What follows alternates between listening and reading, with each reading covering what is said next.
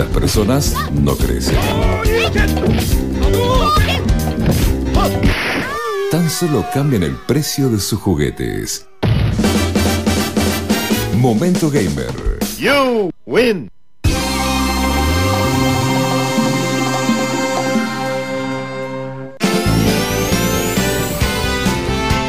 ¿Qué tal, señor Ignacio Esaíns? ¿Cómo le va? Buen lunes. Ahora sí. Buen lunes, Hola, ¿cómo? Fichi. Tengo una pregunta re, re trascendental. ¿Qué pasa cuando me favor. en el Last of Us? ¿Qué pasa cuando qué? Cuando Me morís? muero. Porque estoy tipo, mm, el- dejé la partida y el, y el personaje estaba medio ahí como flojito de salud y no tengo más vendas para ponerle. Eh, no sé qué pasa después. O sea, cuando reactive el juego. Trascendental ¿qué tu respuesta. ¿Qué pasa? Y cuando, bueno, eh, cuando morís en el juego, primero no, no pasa como en las películas, que cuando uno muere en el juego muere en la vida real, eso no te preocupes. Ah, Eh, lo que suele pasar es que te vas a ir a un ratito antes de donde dejaste la partida. O sea, ah, ok, sigo. En tu último no check- tengo que volver a checkpoint, empezar. digamos. no, no tenés que volver a empezar, Pero por Dios. yo no guardé El juego- nada. Tipo, había que guardar, o sea, eso es de tipo el family, me parece.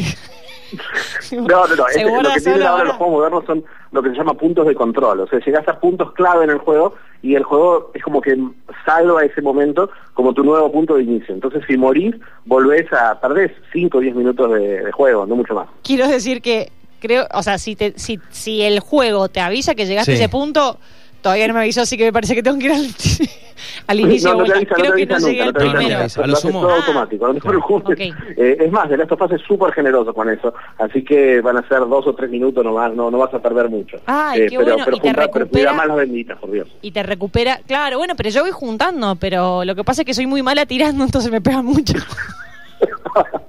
claro, Eh. bueno, yo siempre usaba los esos clavos que les clavas en el cuello, que son, que hay poquitos, ah, pero sí, son mucho sí. más prácticos. Ese acaba de aparecer.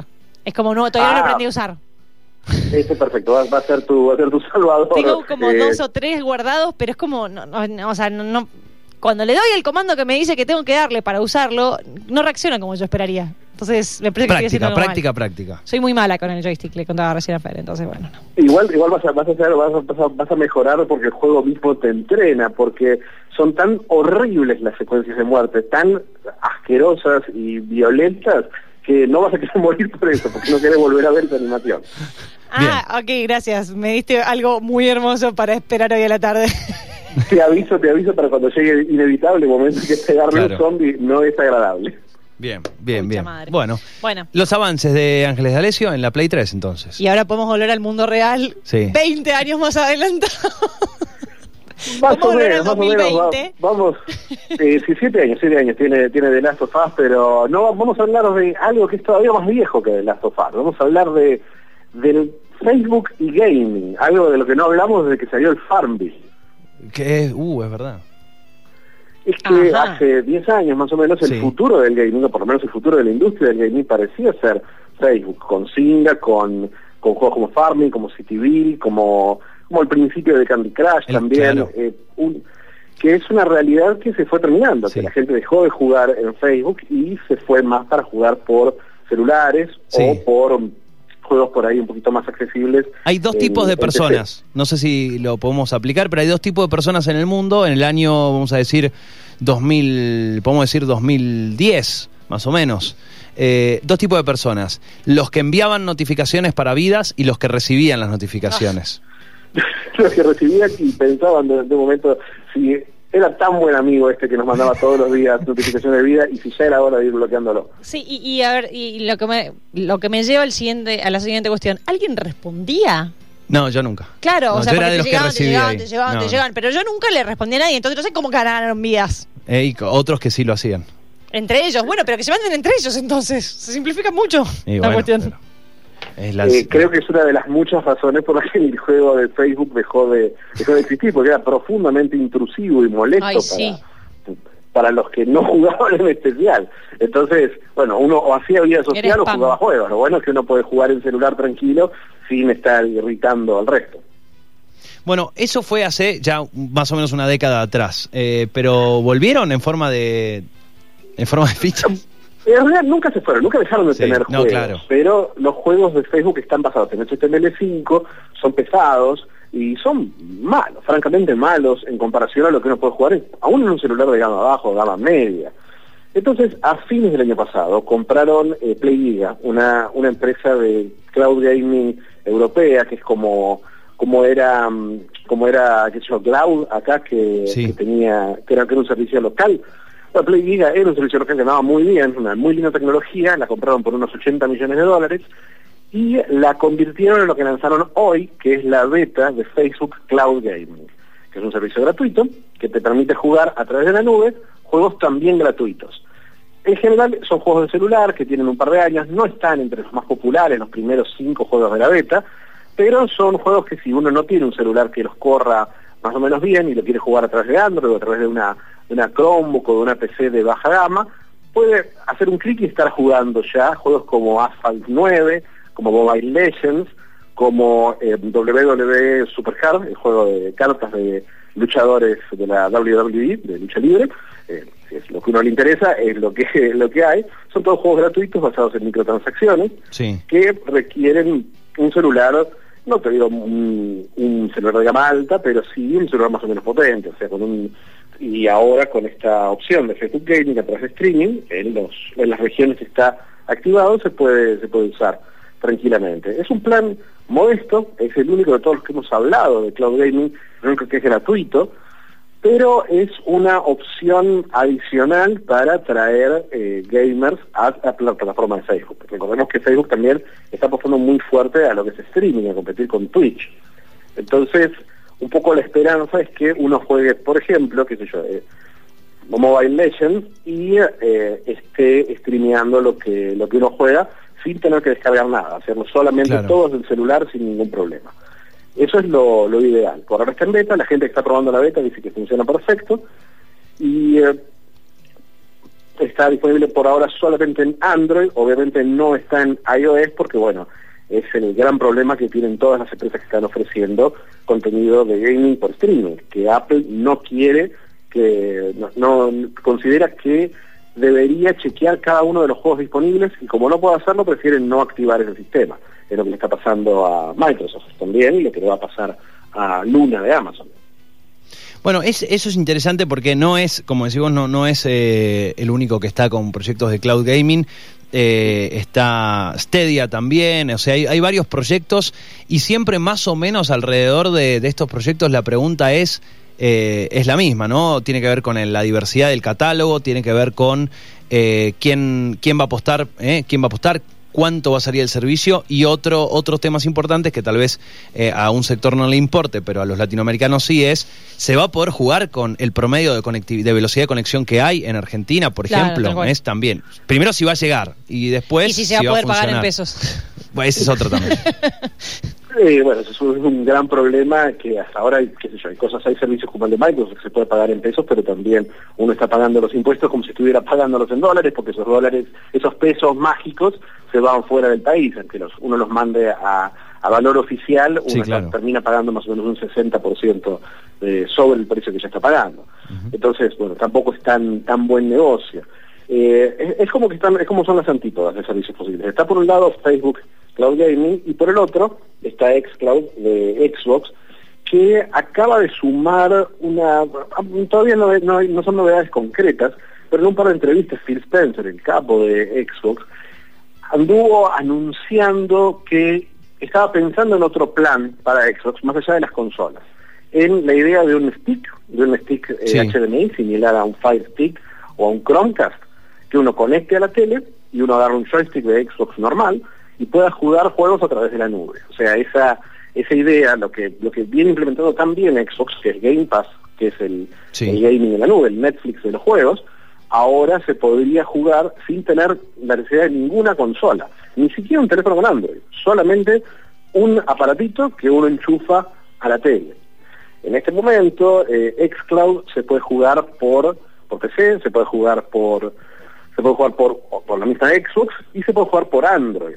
Pero en estos días estuvieron haciendo una serie de avances que lo que yo creo que más allá de los problemas de latencia, todas esas cosas que o de catálogo que son problemas que se pueden solucionar a futuro, lo que más importa saber para el, para el gamer que quiere, que está pensando en sumarse a una nueva arquitectura, a una nueva plataforma, es cuánto van a apostar por eso. ¿Qué es lo que nos pasa con Stadia? ¿no? Sabemos que Google es una empresa que tiene la pésima fama de anunciar proyectos, Sí. trabajarlo durante un año o dos y abandonarlo por completo. Ah, ya me aburrí.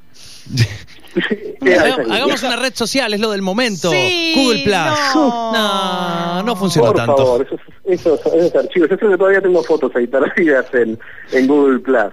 Eh, Es y, como son- se- y eso es, Es como la empresa con ADD. es, es la empresa, es la empresa, la empresa que quiere hacer todo, que quiere hacer todo, que se suma todo y después, bueno, hace, hace un año, dos años, y dice, bueno, ahora todos estos perfiles se van a sumar a, qué sé yo, a Gmail. Y la verdad es, es un poco una pena, porque si no, sé si se acuerdan con Google Plus, no solamente uno tenía que suscribirse, sino que muchos de los servicios de Google terminaban atados, Google Fotos, ese tipo de cosas terminaban atados a Google Plus. Y con Stadia pasa lo mismo, es Sí. Stadia sabemos que no es un servicio por el que Google está apostando muy fuerte, pero que limita la entrada de otros servicios a plataformas de Google. Entonces, bueno, veremos cómo va, cómo va con eso. Porque el tema de latencia, por ejemplo, todas estas empresas usan los mismos data centers que usan para el resto de sus servicios. Y todos esos servicios están disponibles en Latinoamérica. Por ejemplo, eh, los servers de Amazon son los mismos que usa Amazon Prime Video, por supuesto, y también Sí. Netflix. Los de Microsoft, que los data centers de Microsoft, son los que usa eh, el servicio Office 365, que anda perfecto. Entonces, sabemos que la infraestructura está. Es más, los que han probado el servicio xCloud en Android en Argentina usando una VPN, o sea, conectándose, haciendo un rebote de acá a una dirección fantasma en Estados Unidos, al servidor en Estados Unidos y de vuelta acá, y aún así han podido jugar juegos relativamente complejos. Entonces, el, el sistema en sí funciona. Lo que uno duda es la apuesta, pero en este caso parece que la apuesta de Microsoft es bastante, bastante, bastante firme. A ver. En especial porque están en medio del lanzamiento de una consola nueva. Sí, y sí. parece que lo único de lo que quiere hablar Phil Spencer en este momento es de xCloud.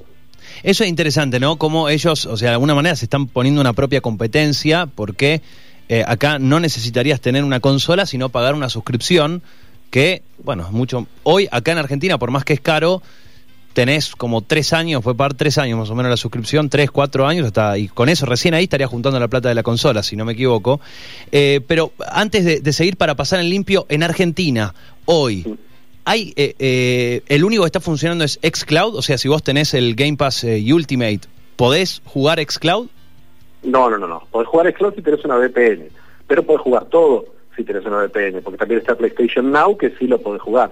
Bien. Pero la VPN lo que hace es simular que estás viviendo en Estados Unidos. xCloud en este momento no está habilitado para Argentina, oficialmente. Bien, bien. O sea que en Argentina por ahora no funcionaría oficialmente ningún servicio de nube de cloud gaming.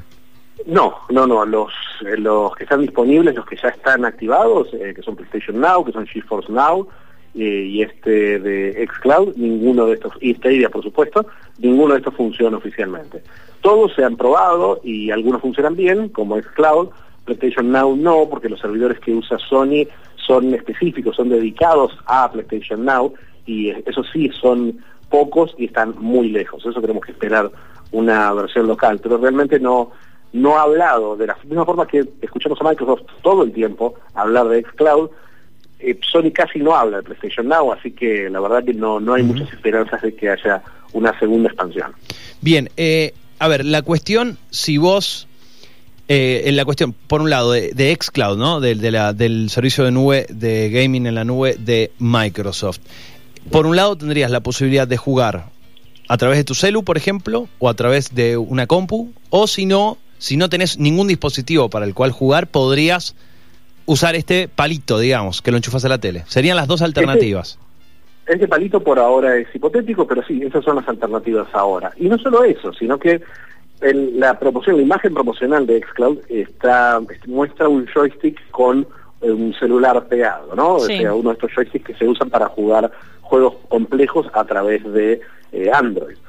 Pero lo que está sumando, y lo que está sumando efectivamente en estos últimos días en muchos de sus juegos Microsoft, es soporte a controles touch en juegos que no los tenían. Y juegos que, por ejemplo, eh, este juego que te gustó tanto que salió hace unos días, Tell Me Why, ya tiene soporte para touch. Y Sí. tiene cierta lógica porque es un juego de aventuras donde uno Sí. está eligiendo opciones, no, no sería raro.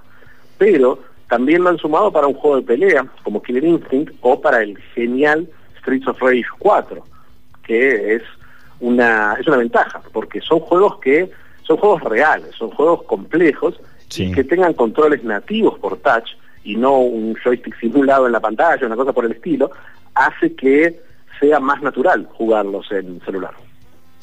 Ahora, volviendo a Facebook, eh, Sí. ¿cómo lo ves? ¿Cómo ves el, el, eh, su- em, cómo es el nombre del Facebook de Facebook? Facebook Cloud Gaming. Ahí- Yo lo, ah, bien veo, lo, veo transparente. como, lo veo como una apuesta muy relajada, como una beta que tienen las ganas de que crezca Sí. y ir probándola, viendo cómo reacciona la gente, pero ¿Tiene su no lo veo estudio? como una apuesta seria. ¿Tiene su estudio Facebook de, de- de, desarrollo de, de videojuegos?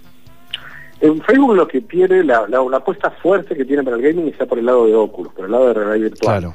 Eh, ellos tienen, tienen algunas- algunos pequeños estudios, pero generalmente lo que tienen son socios, como por ejemplo la famosa, la, la- la conocida Singa y el mismo King, que es el estudio de Candy Crush, eh, tienen una división de Facebook, que bueno, que hacen juegos solamente para Facebook, no son de ellos, pero son juegos que trabajan, son estudios que trabajan principalmente para esa plataforma. Bien, bien. Esto, esto que decías, ¿no? De, Oculus, la otra vez hablábamos con, en la semana pasada hablábamos con, con Tomás, con Tomás Lemos, eh, y él nos contaba, ¿no? Oculus que apuesta fuerte porque él decía, lo decía muy claro, eh, este Oculus Quest 2 es una consola en sí mismo, ¿eh? no necesitas ningún otro dispositivo, y eso ya es una locura. Es una locura, es algo que no se veía, que no, no, no se veía venir porque Oculus siempre tenía esa, esa dependencia de la PC, ¿no? Usaba la PC Claro. para procesar y el Oculus solamente era una especie de monitor que uno tenía alrededor de la cabeza. Este, esta nueva, esta nueva visión de Oculus Quest, la idea de un casco independiente, cómodo, que uno se pueda poner y sacar fácil, eh, sí tiene que ver, sí se aleja un poquito de la idea de la experiencia inmersiva a la que apuntaba el gaming de Oculus en PC y se acerca más a lo que quiere hacer Facebook, que tiene más que ver con, con estas cosas que también está experimentando Apple, ¿no? Con la realidad aumentada, con LiDAR, con, con la idea de hacer o de hacer una interacción un poquito más rica, más compleja, más humana a través de la realidad virtual y la realidad aumentada que bueno no va no va exactamente por el lado del game pero para mí por lo menos es, es un camino interesante considerando que la realidad virtual después de su resurrección fuerte a los, en los últimos años en 2012 2013 cuando empezó a salir el primer Oculus Rift no nunca llegaron a hacer ese salto del público dedicado, del público interesado a un público masivo, ¿no? Nunca nunca resolvieron esa idea de cómo es el gran juego de realidad virtual. Todavía en ocho años de desarrollo todavía no lo hemos visto. Ese, mm, muchos hablaban hace dos años atrás, ¿eh? no mucho más, dos años atrás, un año y medio. Muchos decían el cloud gaming es el futuro. Las consolas desaparecerán. Y algunos decían, mmm, pará, no diga, no te apures, no te apures, decían, no te apures la consola, pará, no te, no te estás apurando un poco. Igual, ojo, que aquí Eh, estás diciendo algo clave. No te apures no quiere decir que no va a ser. Sí, o sea, no, más tarde, más temprano, Por eso, no, no, no sé, es que no lo sé. Bueno, es la pregunta. La pregunta para vos es, eh, no, no te estoy pidiendo que, que reveles el futuro, que sabemos que ya lo sabes, pero 10 ¿Cómo lo- segundos, en, claro. el, obviamente 10 segundos obviamente en el la carta reloj. que tengo guardada para, claro, eh, para el, el Nostradamus del momento. claro, pero pen- pensás eh, que, que en los próximos años puede convertirse en una apuesta fuerte el cloud gaming. Yo creo que puede ser eh, esto que veo de Facebook y la opción que veo de Xcloud me parece que es una apuesta fuerte para mercados como el nuestro, en especial. Eh, para los mercados grandes no entiendo por qué alguien querría usar un sistema tipo Xcloud cuando el valor de una consola es proporcionalmente menor al que cuesta acá, o sea, es, menor, es realmente el, el valor absoluto de una consola es la mitad en Estados Unidos que lo que es acá. El valor de un juego es la mitad en Estados Unidos de lo que es acá. El dólar es billete.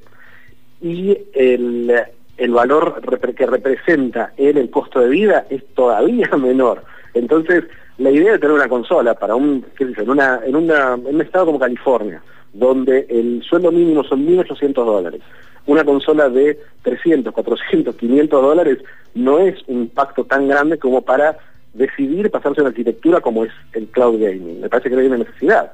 Pero si le decimos a un gamer argentino que puede tener acceso a los juegos de Xbox Series X pagando los 600 pesos que sale una cuenta de Game Pass, no Ultimate, la normal, pero pagando esos 600 pesos en una cuenta de Game Pass y un pack que le viene ese palito famoso del que habló Sí. Phil Spencer, más un joystick por, ponele 15, 20 mil pesos, ahí me parece que tenés una propuesta que Sí. es muy atractiva para un mercado como este. Ese, sí, tal cual, ¿no? Depende las. También eh, entender a, a- dónde puede ser fuerte, en qué mercados puede ser fuerte esta propuesta. Sí, es decir, me parece que en Asia también están haciendo, en China se está haciendo un cierto movimiento para este, para este tema de cloud gaming, en especial porque en China hay siempre fue un problema la penetración de las consolas, porque durante mucho tiempo el gobierno no las permitía, porque decían que una máquina de juegos era, era una pérdida de tiempo y era y obviamente venían de países que tenían tenían una carga ideológica que por ahí no les interesaba sumar a la juventud de, de China. Entonces, recién ahora están entrando las consolas y el gaming toma lugar principalmente en PC, pero pasa lo mismo que pasa acá. Actualizar una PC es prohibitivamente caro. Sí, sí, sí, sí. Ese, eh, ¿Hay algún, para, para entender también, vos recién claro, lo, lo contabas muy bien, ¿no? Juegos que eh, empiezan a tener eh, touch, eh, control por touch nativo, o sea, empiezan a tener un- un- una muy buena respuesta trabajados en, en, un- en una pantalla. Eh, en un dispositivo, digo, que sol- sería solo pantalla. Eh, ¿Hay alguna otra, algún otro, hay algún costo para el desarrollo de videojuegos te- pens- que sea pensado exclusivamente para el cloud gaming? ¿Tiene algún Hay costo? diferencia, claro. No, no te- la diferencia es mínima porque Sí, lo que co- está perdón, eh, corriendo perdón, esta- costo, perdón, no, que por ahí no, no, no sé si, no hablo de costo de dinero, sino costo en si algo Ah. en el desarrollo del juego en cuanto a, no sé, el, el- el cómo se desarrolla, la tecnología que se desarrolla, que se utiliza. es- No tanto la tecnología, sino la filosofía es lo que Bien. puede llegar a cambiar. Porque, ¿qué es lo que le sirve a una empresa que te vende cloud gaming? Eh, no le sirve un juego como, por ejemplo, Tell Me Why. Tell Me Why es una aventura que dura, que uno la puede terminar en cuatro o cinco horas todos los capítulos, y es como una película que uno la ve. Es un- un- una tarde de gaming, que uno paga una suscripción y uno dice, bueno, ya llené un día de mi suscripción, ¿qué hago los próximos 29? Pero un juego como el juego estrategia que está pegando mucho en Game Pass en PC, que se llama Crusader Kings 3, ese es un juego que los jugadores que se enganchan pasan 500, 600, 700 horas. El otro día hablábamos de esta gran compra de, de Tesla, y eso tiene Sí. que ver con esta nueva filosofía de Microsoft. Para Microsoft es importante comprar juegos como Skyrim, como Fallout, que le toman al jugador 70, 80, 100 horas.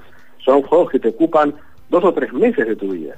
Eh, si jugás un ritmo normal de estar de llegar a tu casa y jugar un par de horas nada más.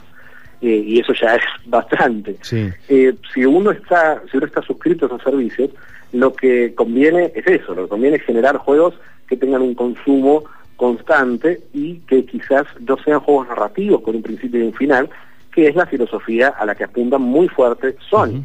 Sony no tiene juegos, los juegos exclusivos de PlayStation no son multijugador, no tienen una, una extensión eh, exagerada como la de, qué sé yo, un Fallout o un juego, un Assassin's Creed, que son juegos de 50 o 60 horas, un God of War, un The Last of Us 2, un Spider-Man, son juegos de 15 o 20 horas máximo. Entonces, lo que le están vendiendo es ese producto de 60 o 70 dólares, entonces vos estás comprando ese producto premium, pero cuando estás comprando la suscripción, lo que conviene es que vos tengas una excusa para seguir pagando esa suscripción. O sea, uno de lo los mejor costos que te puede pasar podría ser una que, que, no sé, aventuras gráficas y, y cuestiones tal vez más, como decís vos, con principio y final, mm, no tengan un buen presagio.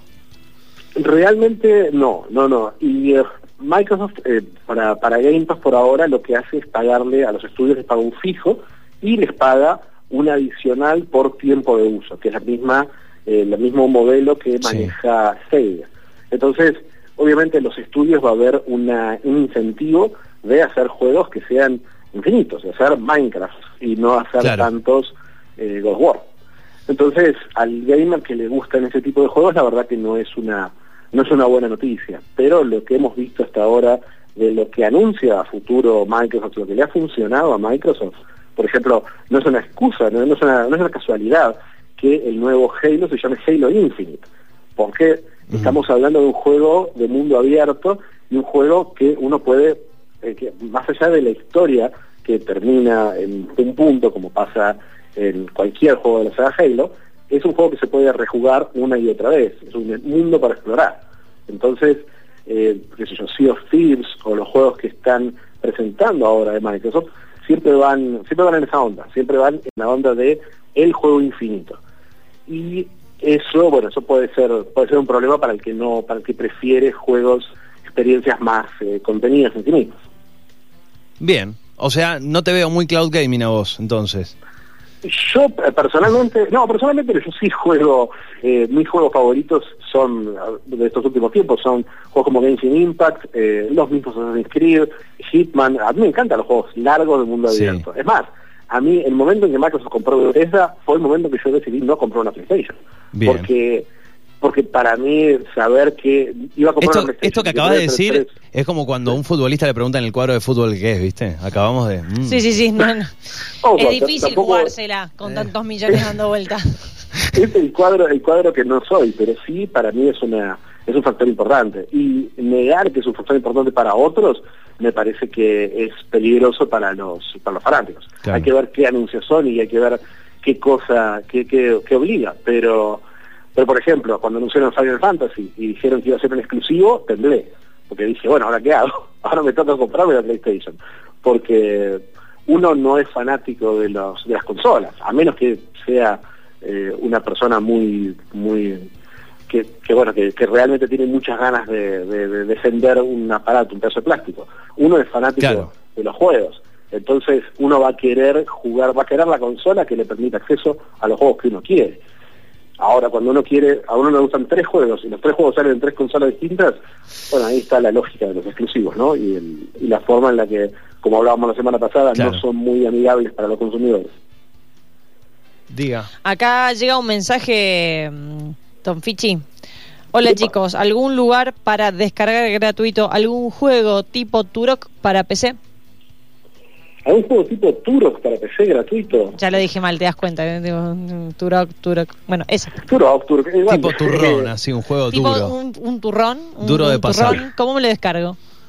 Eh, no hay no, no gratuitos porque bueno no hay no hay muchos juegos de esa línea gratuitos pero pero muy baratos en Steam puede conseguir juegos como Rust o Ark que tienen esa cosa de Sí. acción en primera persona y esa cosa medio dinosauresca que teníamos de Turok que es un cazador de dinosaurios eh, ahí los puede los puede ver y si no Turok lo puede comprar por creo que en este momento está en unos 100 150 pesos la remake que salió hace hace un año más o menos ¿Cómo se llamaba el, el juego? Ah, que salió el 1 y el 2, creo. Yo de chico me divertí, me, me pegaba un julepe bárbaro. No me sale el eh, juego donde, eh, donde cazabas dinosaurios.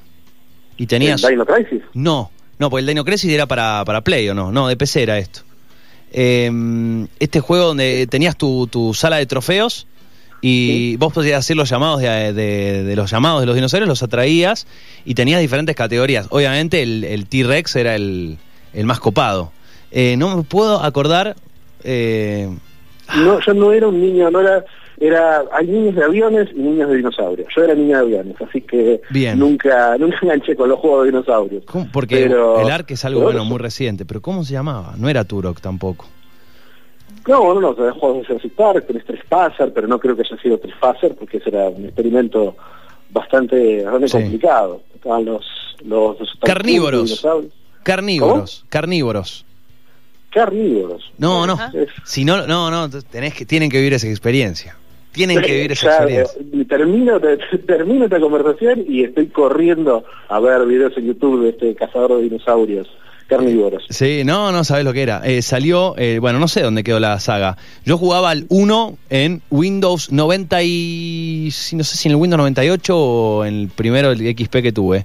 Eh, obviamente con, con- con la experiencia de, de la época. No me acuerdo del... eh, el año del, del juego. A ver, lo voy a buscar. Eh, carnívoros, carnívoros... Pero bueno, 2000... 2000 y pico. No, ah, no, mira, sí, 98. Ah, año un 98. tanto ya. Sí, año 98. 22 añitos. Sí, en el Windows 98 lo jugaba, claro. Eh, juegazo, un juegazo. Así, después salió el 2, creo. Eh, pero viste, la magia del 1 era la magia del 1. Esos píxeles no te los regalo, amigo. Eh, sí, sí, ahí, ahora ahí, ahí veo, ahí veo, veo que tuvo, tuvo una vida útil eh, bastante interesante, porque después eh, tuvo relanzamientos para Android, para, Sí. para PC, una remake.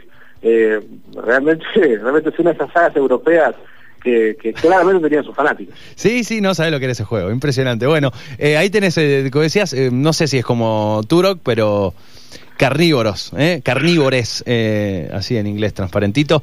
Eh, bueno, juegazo, no sé, es del 98, no sé si te corra ahora en el Windows 10, pero, pero bueno. No, no, pero hay una remake, una remake de 2015, ahí que sí la pueden correr. Ah, ¿cuál es? Está Reborn, claro, mirá, acá está. Renació. Turok Sí, me sí. da a momia. ¿Estoy en el rubro o nada que ver? No, Turok, Turok hacía lo mismo. Turok cazaba dinosaurios, pero Turok viajaba en el tiempo, entonces Ah, mira era un divertido. Eh, legendario de la época de Nintendo 64. Ah. Y acá estoy con el remake, eh, en un, en un review en YouTube. Pinta bien, ¿eh? Pinta para que me va a pasar un fin de semana jugando el Carnívores Reborn. Yo necesito ver ese stream. Es muy bueno, che. Y, ah, y era muy loco, acá, eh, acá estoy viendo justo, era muy loco cuando cazabas al dinosaurio. eh, venía una ma- venía una nave a llevárselo y lo, lo- era como una abducción sí y te lo llevaba a tu trofeo a tu sala de trofeos entonces tenías al dino ahí Qué bien. embalsamado sí Te lo preparaba, te lo carneaba ahí. Sí, sí, sí, te lo dejaba ahí, te lo dejaba ahí embalsamadito.